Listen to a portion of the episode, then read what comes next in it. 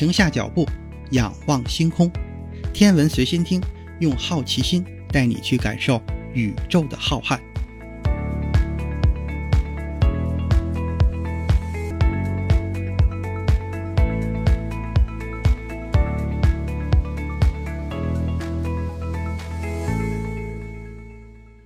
心如宇宙大，世界全装下。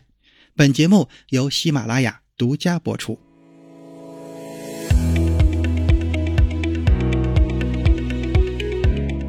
各位听友，大家好！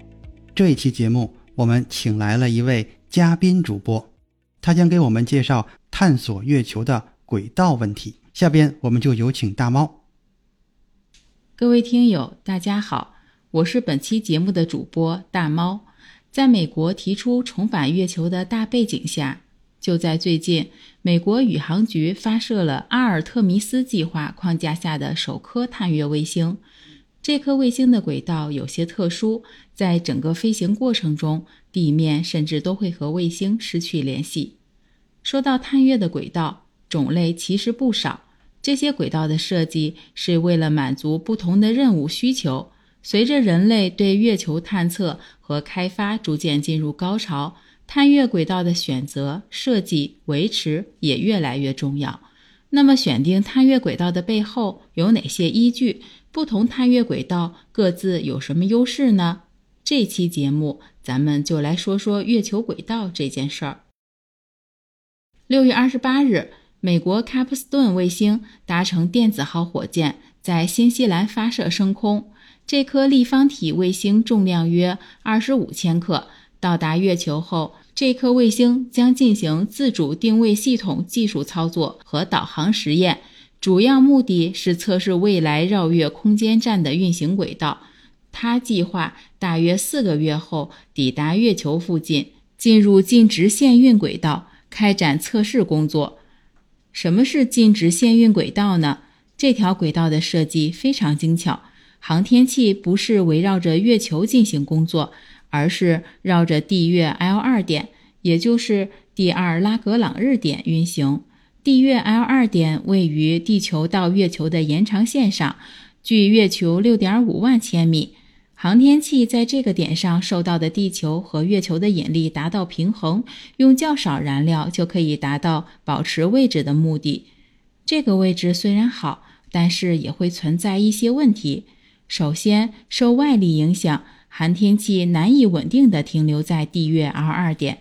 其次，这个位置会被月球遮挡，不能与地球直接进行通信。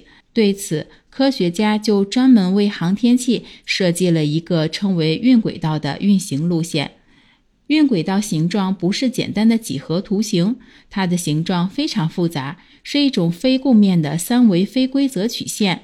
这样的运行轨迹，航天器控制难度就会相当大。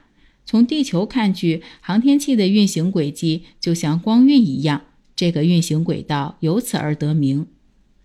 运轨道种类很多，航天器可以根据各自执行的任务需求进行专门的轨道设定。据公开资料显示，在嫦娥四号任务中，中继星鹊桥。就进入了一条 z 向振幅大约一点三万千米的运轨道。这样的轨道可以帮助鹊桥既能看到地球，又能看到月球背面。只有这样设计，鹊桥才能成功建立起通信链接，为人类探测器首次实现月背软着陆保驾护航。说回阿尔特弥斯计划，在这个计划中，充当门户作用的绕月空间站扮演着非常重要的角色。它不仅是未来的通讯中继站和月表探测中转站，还是往返火星和深空的接力站，同时又是深空探测技术的实验场所。因为承担的任务多、角色重要，美国宇航局对空间站的运行轨道就提出了很多要求，包括要有助于登月、方便航天员与货物往返、易进入深空、便于空间站的组建与测控等。问题来了。前面说了这么多任务，要求也都很严格。这么多要求如何实现呢？科学家特意为这些任务的需求设计了一条近直线的运轨道。这条轨道近月点约四千千米，远月点约七万五千千米。这样的轨道设计，一方面从这里向地球轨道和月球轨道的往返都仅需要较少动力消耗，只是提供一部分速度增量就可以，而且空间站轨道维持也不需要消耗大量的燃料。另一方面，这样的轨道热环境稳定，有利于空间站长期运行。轨道面基本垂直于地月连线，想出现遮挡物都难。与地球通信十分容易，还能比较好的覆盖月面的两极地区，有利于以后开展月球南极登陆任务。因为这条轨道的特殊性，此前从来没有航天器使用过这条轨道。这是因为想要航天器运行在这样的轨道上，就需要选择特定的发射日期，掌握精确飞行控制技术。前不久发射的卡普斯顿卫星的主要任务之一，就是演示到达这条轨道所需的轨道机动过程，并用六个月的时间收集卫星测试数据，为后续的阿尔特弥斯计划任务探路。说起月球轨道，其实它是非常重要的空间资源。对于月球探测与资源开发都具有重大价值。一九六六年四月三日，苏联月球十号探测器成为人类第一个进入环月轨道的航天器。从此以后，探测器就不再只是在掠过月球的短暂时机抓拍进行探测，而是可以通过稳定的绕月飞行，持续获取月球影像，并不断提升探测月球的分辨率。月球轨道可以分为绕月轨道、地月平衡点附近轨道、地月循环轨道，主要是根据环绕的中心天体不同来区别的。下面咱们分别说，绕月轨道就是以月球为中心，这种轨道包括低月球圆轨道、高月球圆轨道、月球大椭圆轨道等。低月球轨道在探月任务中最常用。距离月面一百到三百千米，在这个轨道上，航天器可以实现对月面高分辨率成像和高精度探测。低月球轨道也是月球着陆任务的重要过渡轨道。比如，我国嫦娥一号在两百千米高度圆轨道运行，嫦娥二号、日本的月亮女神、印度的月船一号都是在一百千米高度的圆轨道运行。因为月球引力场比地球复杂的多，这就会出现一个问题：如果探测器轨道低，过不了多久就会从圆轨道演变成椭圆轨道。举个例子，如果一颗探测器运行在两百千米高度的月球极轨圆轨道，就是围绕着月球的南北极运行的探测器。在这样的轨道上运行两个月，近月点高度就会下降大约二十千米，探测器就需要定期维持轨道高度。这样的操作就会消耗一部分燃料。如果不做任何操作的话，探测器就能一头扎到月球上。高月球圆轨道与低月球圆轨道差不多，只是更高，可以达到上千千米。这样轨道的优势是，探测器受到月球非球形引力射动的影响就会很小，长期飞行也不会出现轨道变形。这样的轨道将会是未来建立月球导航通信星座的理想高度。最后来说，月球大椭圆轨道。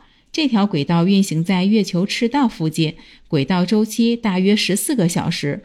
优势在于从这条轨道进入低月球圆轨道和返回地球所需的速度增量相差不大，而且还可以兼顾未来的火星转移任务。除了上面所说的绕月轨道，美国卡普斯顿卫星和未来的月球空间站所在的近直线运轨道就属于地月平衡点附近轨道。绕行中心不是一个真实存在的天体，而是地月引力的平衡点。还有一种轨道是地月循环轨道，它是一个近地点在数百千米，甚至是几千千米外，远地点距离几十万千米的大椭圆轨道。绕行中心是两个天体，包括地球和月球。探测器在地月之间周期往返。这样的轨道设计可以让探测器兼顾对地球和月球的科学探测。说了这么多月球轨道用途各有不同，那应该怎么选择呢？其实关键还是在于任务的需求。设计合适的航天器运行轨道，才能起到事半功倍的效果。